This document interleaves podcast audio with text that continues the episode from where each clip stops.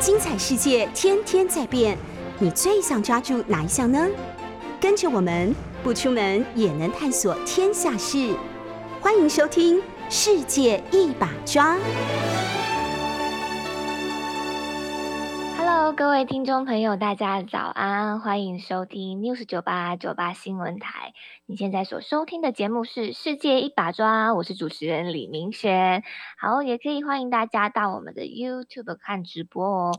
那 YouTube 的话，就是呃，搜寻酒吧新闻台。刚过的端午节连假，大家都过得还好吗？其实我自己这三天的连假。我几乎没有出门，我会去的一个地方就是保养，买了小朋友的东西之后就立刻回家。那这三天呢，我相信，嗯，看起来我身边的人都是这样子吧，就是大家是不是有自己观察说，现在应该不要去人多的地方。那端午节出去游玩的状况也比之前以前都还要再来的减少一些些。嗯，我们可以看一下，嗯，这几天疫情的状况哦。昨天六月五号礼拜天，呃，确诊的人数有六万两千一百一十人，那有一百二十四人死亡，那这其中有一例呢是儿童。好，那六月四号礼拜六，礼拜六的时候呢是，呃，六万八千一百五十一人。那死亡的人数是创新高，那也是目前为止最高的数字，是一百五十二人死亡。那在在上一天，上个礼拜五六月三号的时候，确诊人数七万六千五百六十四，这当中呢有一百四十二人死亡。好，我们就观察这三天就好，七六六八六二，好，我们看就是呃万跟千的这个数字哦。看起来是逐渐逐渐的减少，哎，可是呢，我们理性上面来看，五六日的这个期间，其实也是碰到了假日的关系，那看起来这个呃数字是偏少。那因为现在陈时中讲说六月，呃，他说十号疫情会有反转的现象，但是我们按照全部的数据拉开来看，原本的六日的时间，呃，到礼拜一。都会稍微偏少一些，因为碰到假日的关系嘛。那之前你可以说是因为呃大家呃快筛阳之后呢，还是要到医院去哦，要去做 PCR，那确诊了，确定了才会被通报。那现在已经确定快筛阳会视为确诊，诶，可是要怎么样通报？第一个，除非是你自己呃上网自己去通报，但是大部分的人。可能是透过诊所，好，透过医生、医护人员来帮忙你做申报。那通常呢，大家确诊之后，应该应该很少人会会会会自己在家，然后开始呃吃一堆成药吧？为什么？因为现在居家照护的比例提升。好，那提升之后呢，有非常多比例是可以透过视讯看诊。那么视讯看诊的话，只要医生哎看到你说哎你是确诊的话。那医生就帮你开药，那通常诊所是一定会帮忙大家去申报的，也是一定会通报的。好，那所以刚过了这个端午节连假五六日的期间，很多诊所是没有上班的，啊，是休息的。啊。好，所以你说这几天的人数下降，那我觉得科学的判断会是这个样子。嗯，那所以还要再观察今天、明天的状况，因为大部分啊都是在呃礼拜二跟礼拜三的时候是人数会在飙高的状态。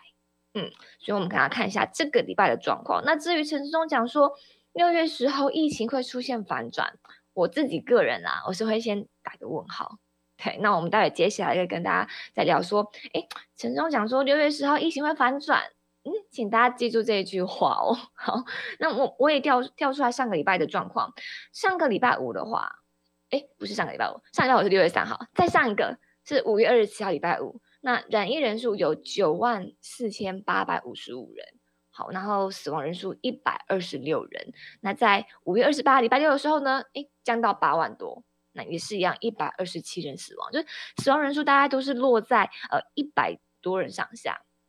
好，那平均大概都是一百二十几，那比较高的话是六月二号是那个时候是一百四十四，然后一直到上个礼拜六六月四号的时候，死亡人数达到最高。一百五十二人死亡。第一个，我不太希望死亡人数再继续增加，那甚至我真的也不希望有任何一个人是出现在这个名单上面。我不希望这个数字是是是从零变一的。可是你说疫情走到现在，那就这些专家来说，现在是属于疫情的高原期，那这个高原期要持续多久都还不知道。但是直到前几天。陈世东部长突然间讲说：“嗯，跟大家预告一下哦，六月十号疫情会反转。”哎，但是我我这个人不是别人讲的话，那我就一定就会相信。我至少会看一下过去的数字嘛。那过去的数字，你说上五月底那个时候还是落在九万八万哦。那现在既然每天都是平均这样子六七万的话，那我其实再来想关注就是死亡人数有多少？死亡人数现在都是一百多。嗯，它也没有说完全是下降很多的趋势，这这倒是让大家比较担心的，就是染疫过后，嗯，台湾的死亡率，哎，是不是偏高？那么这其中大家最关心的，也就是儿童染疫之后的重症死亡，像很多是会引起猛暴性的脑炎呐。那像昨天六月五号又多了一个小朋友的死亡个案哎，那现在小朋友。全部加起来，累计就有十五人，这是我觉得让更多的人非常非常担心的。那昨天六月五号呢，澎湖有一个三个多月的女婴高烧到四十度，那血氧呢掉到九十二，这是澎湖目前最小最小的确诊个案。那另外一个资讯是，昨天高雄的确诊是最高的人数，就是全台湾高雄是第一名啦，是。九千两百三十二人，我现在人就在高雄。好，听众朋友听到这边有觉得很惊讶吗？我已经有两个月的时间，都是在诶不到啦，一个半月。我是四月中旬那个时候就到现在，然后开始呃，在我我回到高雄算是避难的概念，因为我娘家在高雄。那那个时候清明年假期间，呃，因为就回家嘛，但是从清明年假之后，哎，就开始发现本土的确诊人数，哎，越来越多。但是当时当然没有像现在这么夸张，好像大家已经似乎已经习惯每天就是破万，然后甚至是快要逼近十万。但是因为我们家有新生儿小朋友，很小很小啊，没有疫苗，然后甚至你你你没有办法做什么，所以我们的唯一的自主应变就是不要带小孩出门。嗯，对啦，就就是跟那那个谁讲的一样啊。不要让小孩感染到，不要让小孩染疫嘛。但是我们很早就有这样子的自觉。那因为是新生儿，所以呢，那个时候想说，那我们就继续待在高雄家，好，因为就是避免呃带着他去搭高铁回去板桥。那我们今天住在板桥，好，所以我已经嗯很长的一段时间都在娘家当中。高雄昨天确诊人数最高。哎，我我不是那种，就是觉得说，呃，今天高雄是全国最高，然后就开始建立信心，说你看啊，高雄最高，为什么都开始批评陈其迈？不会啦，但是陈其迈讲说，嗯，昨天高雄确诊最高，哦，符合战略目标，符合战略目标。好了，我听这句话，就是我会觉得，我我不想要评论太多，然后不然就是我尽量压压压下来我自己的情绪，就是。现在就是绿营的现实，似乎就是嗯，可以异常的淡定，然后可以有更多的充裕时间准备，然后并且可以几几乎是没有不会有机会被加入现在疫情当中的口水战，或者是任何的，就是负面的政治操作。为什么？因为今天中央蔡政府就是非常照顾绿色的地方啊，真的啊。刚过了这个假日，发生什么事情？你们大家还记得吗？就是当这个政府好，我觉得有很多双标的行为。我现在找出这张图了。刚刚过了一件一件很大的事，你们还记得吗？当郭彦军发文说，呃，澄清呃这个儿童的死亡数，诶，是指挥中心公布的数字啊。然后当郭彦军他是发文，呃，秀出他跟医护人员朋友的截图的对话，想要告诉大家是今天台湾的儿童。死亡状况、染疫状况就真的很严重，很多孩子走了，就是一个事实。然后结果呢，就让苏贞昌非常的生气，去怒批说这是假消息，然后说要就责查办。哎，结果上个礼拜，你们蔡其昌委员的助理他做的疫情的图卡，就很明显的是造谣哎。然后结果说人家就突然间就出来缓颊说，礼拜五的时候啊，他说嗯，我们互相理解就好。哎，各位听众朋友，有没有觉得这个双标很大吗？蔡其昌他为了要选台中市长，然后就放任自己的团队这样子散布假消息，然后结果这个说要扬言法办谣言，然后呢要去呃发三百万假讯息的这个民进党蔡政府，现在却不敢办他们自己的蔡其昌。哎，我刚刚讲了，郭彦军是为了。全台湾失去生命的孩子们发生，结果呢？苏贞昌就批评说：“你这样子是散播假消息哦，要查办哦。”但结果现在蔡其昌的助理，他的疫情图卡非常明显就是造谣。但是为什么苏贞昌你可以在这个时候你就出来想说：“哎呦，这个我们互相理解就好了，没有那个意思啦。”哎，苏贞昌院长啊！今天要法办的标准是你自己一个人说的算，是不是？今天这不是双标，那什么才是双标啊？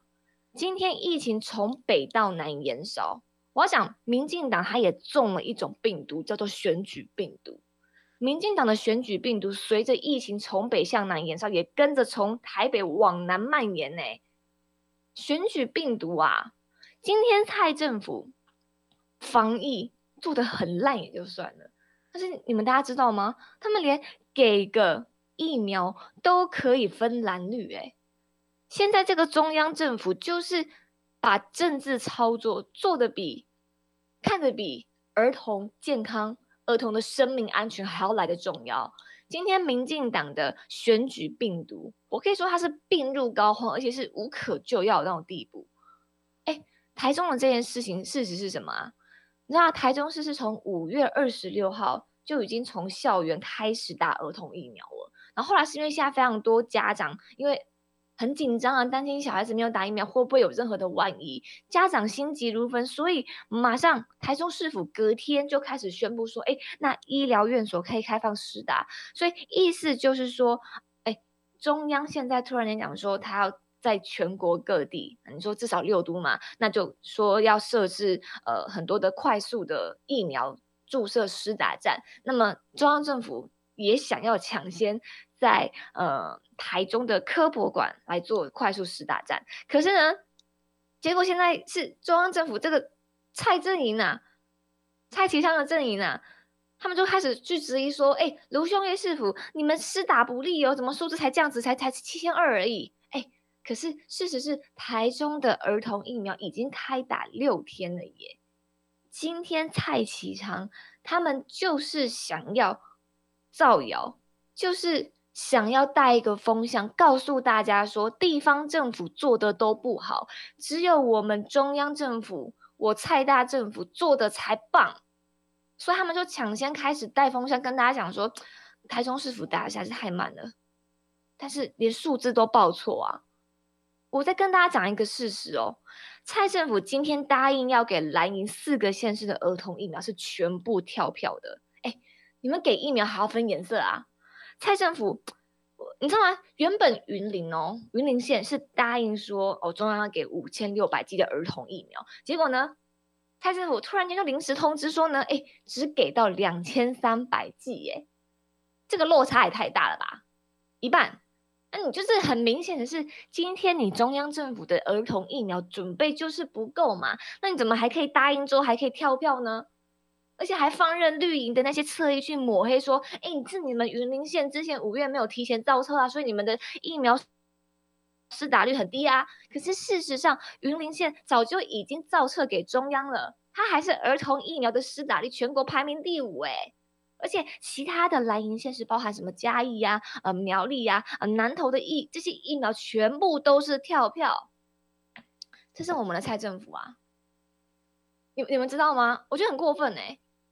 今天六月六号，礼拜一，有几件事情要跟大家让大家记住哦。六月六号从今天开始呢，呃，零到六岁幼儿的免费提供快筛的部分，从因为从六月份开始嘛，那今天有一个新的公告，呃，我特别叫出来给大家看一下。小朋友零到六岁呢，呃，家用的抗原快筛试剂从今天开始是扩大适用对象，也就是说呢，原本从六月一号开始，你们家如果有零到六岁的小朋友，那政府就提供免费的呃五 G，哎，不是一个月五 G 哦，是这个月就是领一次，一次五 G 就结束了。你是暂时先不要去想说七月还有还有没有免费的。好，那是为了要增加保护幼儿的这个部分嘛。那当然之前大家想说什么？哎，那小小朋友这样这样领了之后，那那大人呢？好，现在现在政府呢，我再一个一个讲哦。现在呢，今天六月六号开始，零到六岁的幼儿呢，呃，会扩大成呃，二零一五年九月二号以后出生的学龄前儿童。好，就稍微稍微这个呃年龄层是原本是从二零一六年的一月一号以后出生的小朋友，那现在是扩大成二零一五年九月二号出生的孩童。好，学龄前的孩童，那包含。二零一五年九月二号这一天，那每个小朋友呢，凭你的健保卡可以免费的领取五 G 的家用快筛试剂。好，这个是今天哦六月六号的一个新的政策，大家可以记得，如果家有小朋友的话，啊已经扩大了年龄范围了。那再来呢，呃六月六号这一天呢，又是一个呃什么样的事情？从今天开始实施第二轮的家用快筛实名制。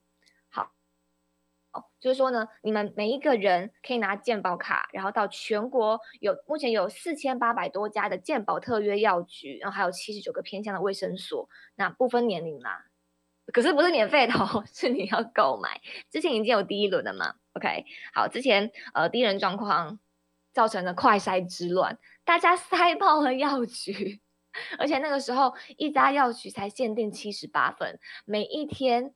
这个政府所提供的总量，全台湾的总量也不过就是四十万剂，完全不够啊！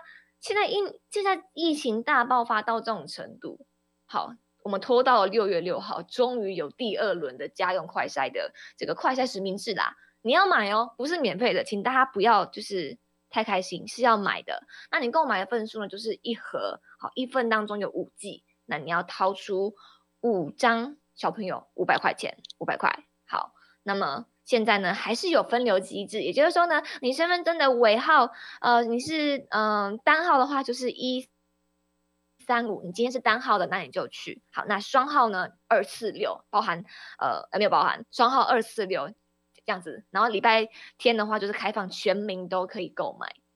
好了，这是今天六月六号你必须要知道的关于疫情的资讯。可是呢，六月六号还是什么日子呢？我想要提醒大家。两年前的今天，是高雄市长韩国瑜被罢免，已经两年了。然后包含那一天呢，高雄也少了一位大家长，也就是高雄市的议长许坤元议长。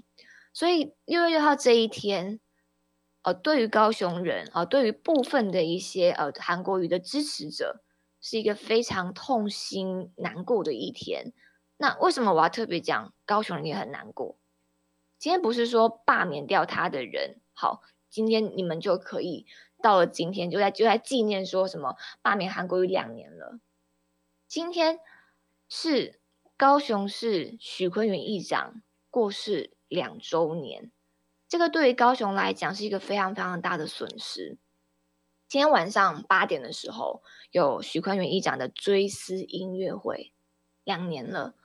我在这边也特别跟大家讲说，今天晚上八点呢，在呃徐议长的女儿哦，她现在也在高雄呃参选议员当中，新人呢徐彩珍，好欢迎大家在今天晚上八点的时候可以到徐彩珍的 FB 哦，还有赵少康先生的 YT，那在我李明选的 YT 也会有一起同步在晚上八点的时候呃直播呃给大家看，就是呃许坤元议长的追思音乐会。好，今年是透过音乐会的方式来追思许议长。那是由南台湾交响乐团来做演出。那这是之前就已经呃录制好，那在今天晚上的时候会做首播。那因为现在彩珍她是确诊隔离的状态，好，所以呢，我们今年的追思音乐会跟去年不太一样，因为去年我是他的追思会的这个主持人，那当时我们也是这样，在晚上的时候就是同时直播哦，跟彩珍一起。呃，聊聊，然后去怀念他的父亲。那今年的状况呢？呃，第二年了，那用一个比较特别的方式，用一个是许议长喜欢音乐的方式来追思他。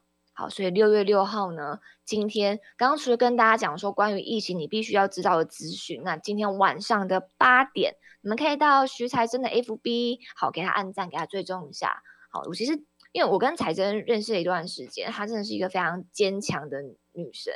她过去你跟我一样，就是完全不管政治，然后就连她的父亲也是最反对她从政的。应该是说，她一辈子从来没有想过说今天要踏上从政这条路。那她的父亲陨落之后，她今天经历了一段时间，认为说，嗯，她应该要担起这个责任。今天高雄的。公益在哪里？要由他来实现。那他从正式参选到现在，没有那一些绿营支持者想象的，他把他父亲的呃坠楼死亡当做是一个他的选举操作，他从来没有。甚至是我陪着他去登记参选的那一天，登记完之后呢，哦，所有的那个记者们烤肉架都摆好了，然后呢，要开始访问他。很多人都期待说他会讲出一些就是煽动大家哦，利用他父亲的这个过世呢，哎，你要来支持我？没有哎，他那一天从头到尾想告诉大家就是，我作为一个年轻的新人，国民党的年轻新人，我想要如何为我的家乡高雄市来付出。他顶多就跟大家讲说，我的父亲，我很怀念他，我希望可以秉持他的澳元议长的这个精神，继续为高雄服务下去。所以，我希望大家今天晚上八点可以去给他支持一下。OK，那我们先休息一下呢，广告之后我们再回来今天的主题。马上回来。Hello，回到世界一把抓的节目现场，我是主持人李明轩。好，我刚跟大家讲了，六月六号这一天是呃值得、需要，也非常需要大家要记住的日子。高雄失去了一位苦民所苦的韩国瑜市长，也失去了一位。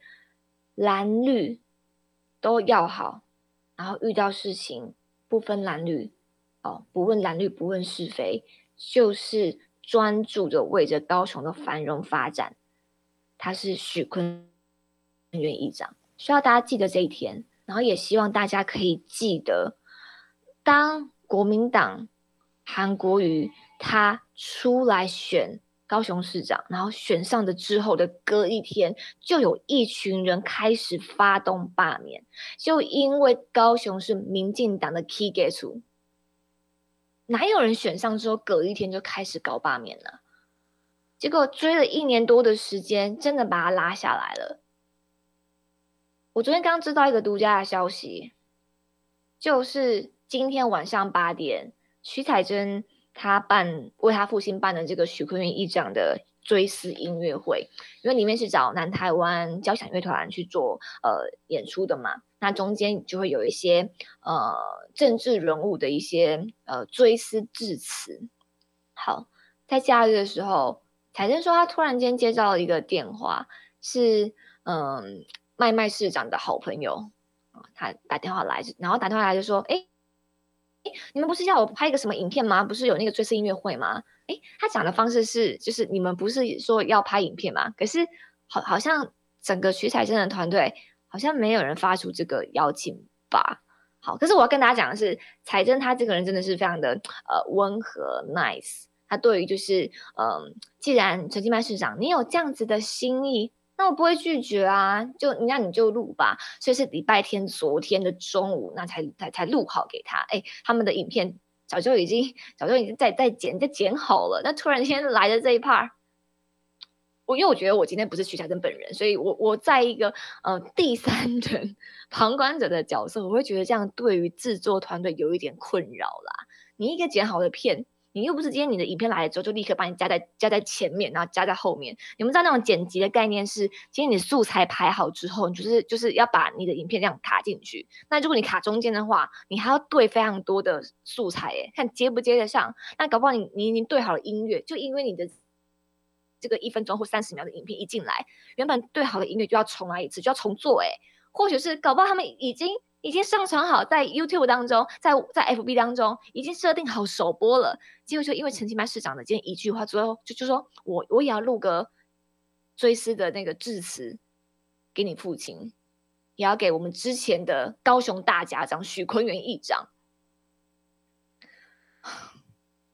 所以我觉得哦，如果说陈其迈市长真的是有心意的话，应该很早就知道有有有有这个追思音乐会了吧？你可以早点做啊。然后结果在在追思会的前一天，然后突然间我不知道是 什么样的 idea 突然出现，你想这么做，但是我觉得这种动作我觉得很恶心啊。今天徐彩珍认为你们大家竟然愿意来一起呃怀念我的父亲，我当然觉得很感动。但是我我这样子看，我真的觉得陈清白市长这样子的动作很恶心。你们之前是怎么样去罢免韩市长的？你们现在是怎么样去霸凌？高雄的这些议员们，这些支持，然后并且是辅选韩市长的人，徐坤元议长就是啊。然后当时发生这样子的意外的时候，你们又是什么样的样子？一堆的人讲那些冷血无情的话，对不对？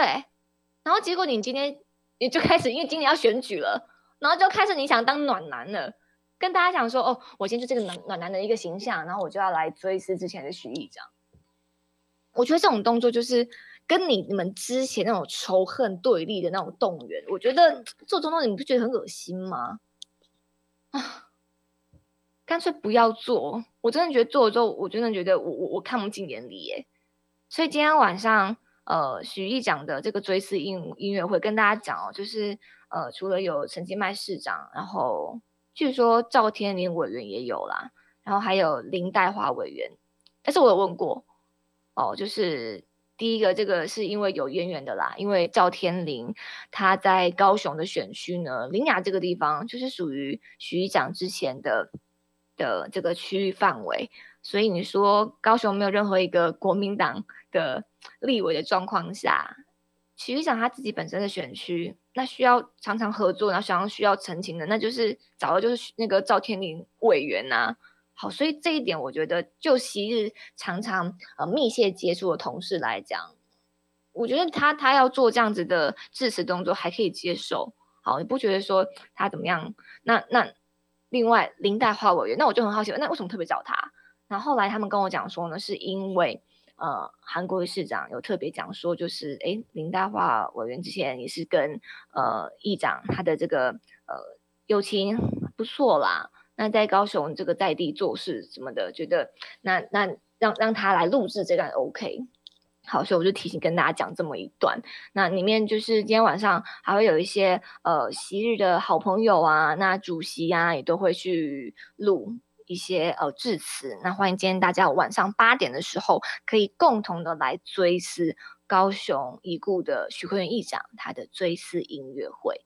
所以呢，六月六号大家记得这一天。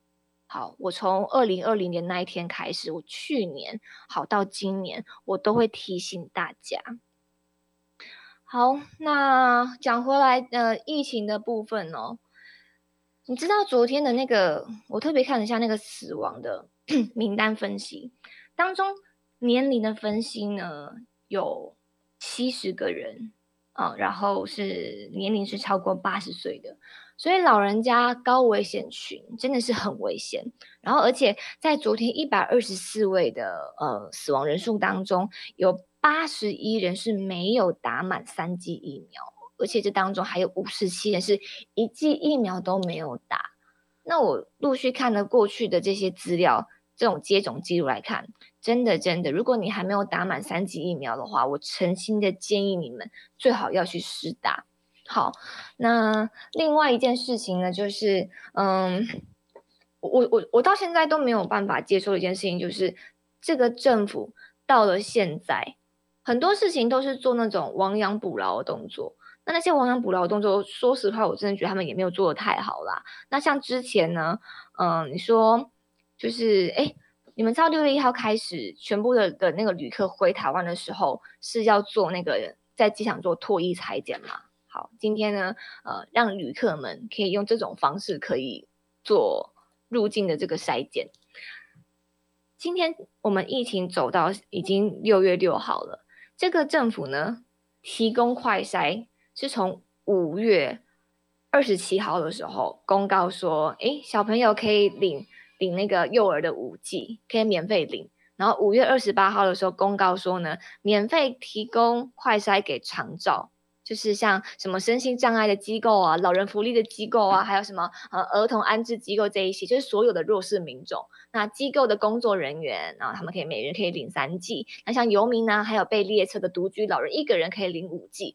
到现在这个时间点，大家听看到这些政策，好像觉得哦，这个政府做的不错不错啊。可是我要提醒大家的是，他们是到了五月底，诶，也不过就是上个礼拜的事情，才想到说要提供给这些弱势民众，要提供给小朋友。可是你快筛不是早该要做吗？今天这个政府不断的号称，这疫情的两年当中，他们都是超前部署，但是快筛。如果你要叫大家与病毒共存，你不是应该什么东西都要准备好吗？但是这个政府却是在没有任何的万全准备底下，就要我们人民被迫的与病毒共存。疫苗早该做，但是没有做好；快筛也是一样，早该做，没有做好。哎，讲到疫苗，五月三十号说是第二批，呃，就是 Pfizer BNT 是儿童的疫苗。抵达台湾三十二三十三点一二万剂。好，这个疫苗来到台湾之后呢，蔡英文总统就出现了。他只要是被大家骂的时候，他都声音。然后在这种时候啊，那他当然就要跟大家就是敲锣打鼓讲说：“哎，我们政府有做事哦。”你看，你认真看一下时间，五月三十号才来第二批，第一批什么时候啊？我帮大家回忆一下，五月十六号，哎。五月十六号，第一批总共有七十七点七六万剂儿童的 Pfizer BNT 疫苗抵达台湾，目前这样加起来是有一百一十万剂左右。这个政府在疫情已经走到了高原期了，才想到小朋友啊。四月二十八号，蔡英文政府他们才跟辉瑞 BNT 签约买儿童疫苗。四月二十八号哦。然后呢，五月底、五月中才陆续抵台湾，所以我希望大家不要看到了新闻，看到蔡英文开始做大内宣的时候，你就是一昧的相信。今天疫情每天都是这样几万的，多少小孩子死亡啊？我是不希望这政府还会有人传讲说没有，现在目前累积起来才才才才多少人？才很多孩子走就是事实，我到现在还是要讲。今天这个政府早该做的就是准备快筛、准备疫苗，但是没有做好啊！而且现在陈时中还跟大家讲说呢，六月十号疫情就会出现反转。我要跟他讲的是哦，我是不晓得他所说的那个模型准不准啊，但是我看到他这个动作呢，他要特别跟大家讲说，六月十号疫情反转哦。其实我觉得，对于一个指挥官来讲，如果我是他的话，有些没没没有把握的话，我是不敢乱讲的，因为大家会检视嘛，大家也会有现在国民党很大力的在监督嘛，那他会这么讲，那或许是有一些科学依据的。好，六月十号疫情会反转，请大家记住陈时中说六月十号疫情会反转。陈时中在帮大家做了心理建设。现在是六月份，好，他可能。七月就跟你讲说呢，诶，他可以准备要投入参选喽。我在进广告回来之后呢，我该跟大家讲说，为什么这是城市中的心理建设。好，他帮帮助大家进入一个什么样的模式呢？他为什么愿意这样讲？我进一段广告回来之后，我们先休息一下，马上回来。Hello，回到世界一把抓的节目现场，我是主持人李明璇。你们大家知道福吉美这个？唾液快筛不能够验 Omicron 吗？这几天不要过了一个端午连假就忘了这件事情，好不好？国民党团呢惊爆说，这个政府唯一指定可以进口的韩国唾液快筛，之前不是爆出说进口的公司就是高端董事吗？啊，福佑达的创办人就是高端的董事。那这家公司呢？哦，前身诶还是一家小吃店，然后资本额才两百万元，然后呢，竟然可以突然间，卫福部就发函跟他们讲说，赶快赶快要去投十六点五亿的快筛大单。政府马上说，诶公文这样讲的，诶 要求他们马上去进口韩国脱衣快筛。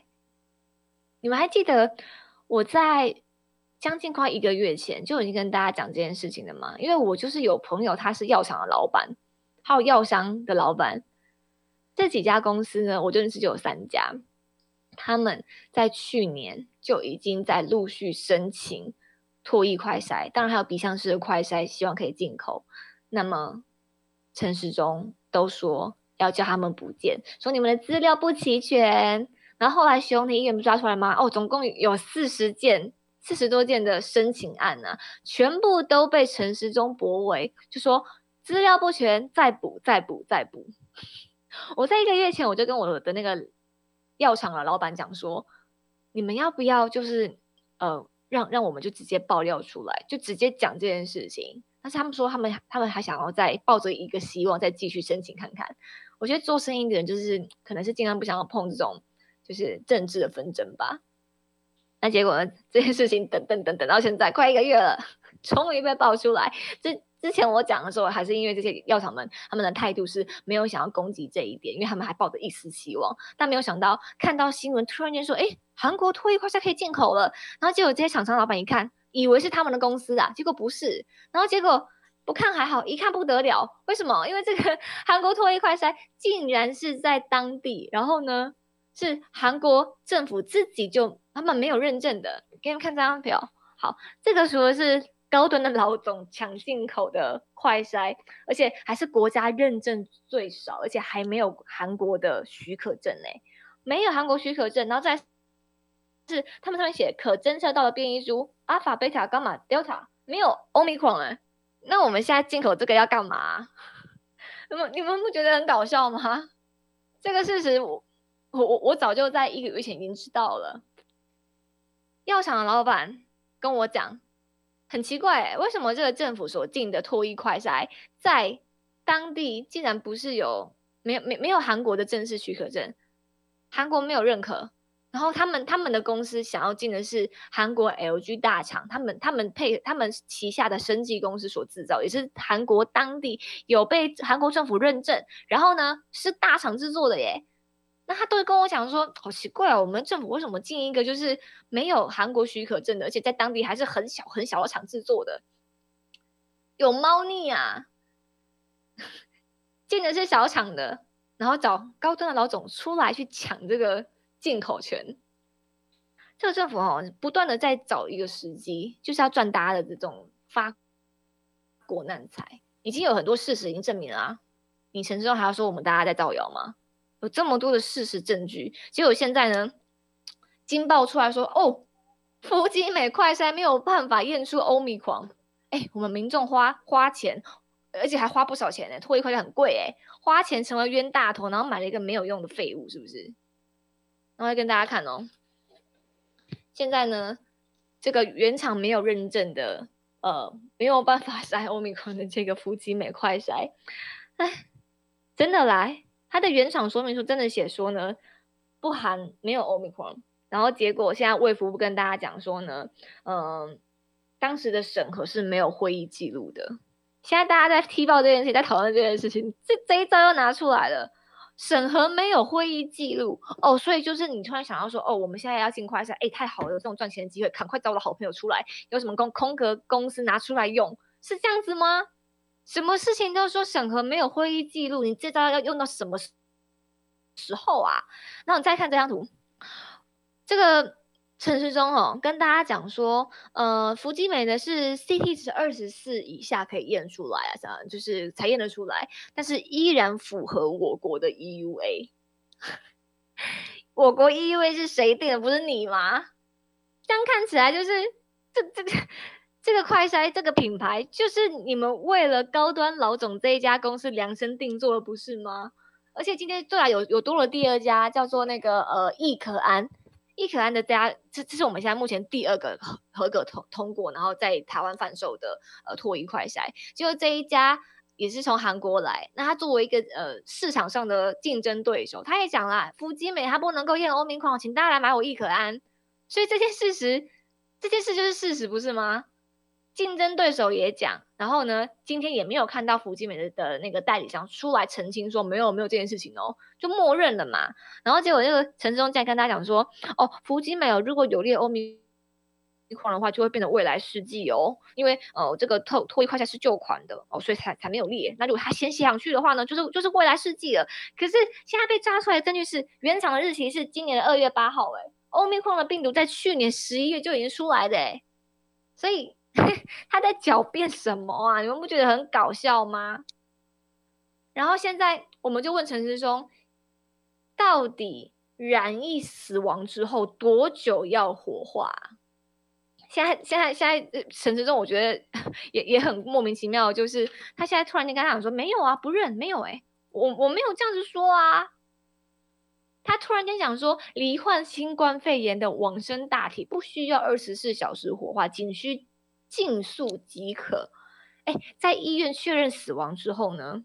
你们知道吗？在去年六月八号，指挥中心的副指挥官陈宗彦啊，跟那个庄仁祥一起开的那个记者会上面就已经讲了，哦指引跟规范就是说，针对确诊者的遗体，好。地方殡葬实物上一二十四小时内火化，然后也很清楚的表示说呢，尸体需要完全密封，放在非渗透性的双层尸袋，而且装入之后就不能再打开。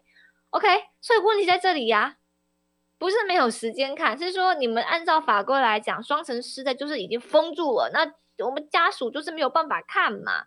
然后结果你现在突然间讲说，我我没有这样的意思啊，不，我们没有说二十四小时要火化。啊。所以现在有很多网友在炸锅说，所以现在是要罚陈宗彦三百万吗？他他他他他造谣吗？现在的问题就是，按照法规上来讲，就是不能放嘛，而且也没得放啊，根本就没有暂存区，而且现在又有大量染疫死亡的状况，有这么多，就是你这么多句是有病毒，然后可能会让这些处理大体门的这些服务人员们可能会有一些染疫的风险。而且按照呢第五十条，就是呃那个是殡葬法吧的的第五十条，讲说是中央公告的期限啊，我叫出来给大家看一下啊，因为现在呃陈志忠很喜欢讲法，虽然说这个法呢都是他自己在定的，但是他真的特爱讲法。他现在呢就是他认为说哦，这个法律早就已经讲了，按照传染病防治法的第五十条。好，就说呢，呃，第一类的传染病的尸体才是在二十四小时内，但是现在哦，呃，这个新冠肺炎是第五类的传染病，好，所以是于中央主管机关的期限内入殓火化。好，中央机关公告的期限，你有公告吗？没有公告啊，所以到底期限在哪里啊？你怪殡葬处吗？你怪家属吗？你把家属的那些那些悔恨埋怨转嫁到地方政府去，哎。我刚跟你们讲了，陈时中他突然间要帮大家做个心理建设，讲说六月十号疫情会反转。我跟你讲，因为他七月还想参选啊，他从二月三月就很想要参选台北市长了。他要帮助大家赶快进入选举模式，赶快呢在前面四五六月赶快把这个疫情把它解决掉，该染疫的染疫，该走的就走。他们是这样冷血无情，你知道吗？七月他还是想要选。台北市长啊，八月进入到暑假，小孩都安全了。九月、十月、十一月，拜票选举造势活动就要开始，然后再封一个哦，陈时中是伟大的疫情守护神，再次造神啊！跟大家讲说呢，年底请支持陈时中，这就是他的心态啊，很过分，真的很过分呢。今天晚上八点，许坤宇议长的追思音乐会，希望大家可以去观看。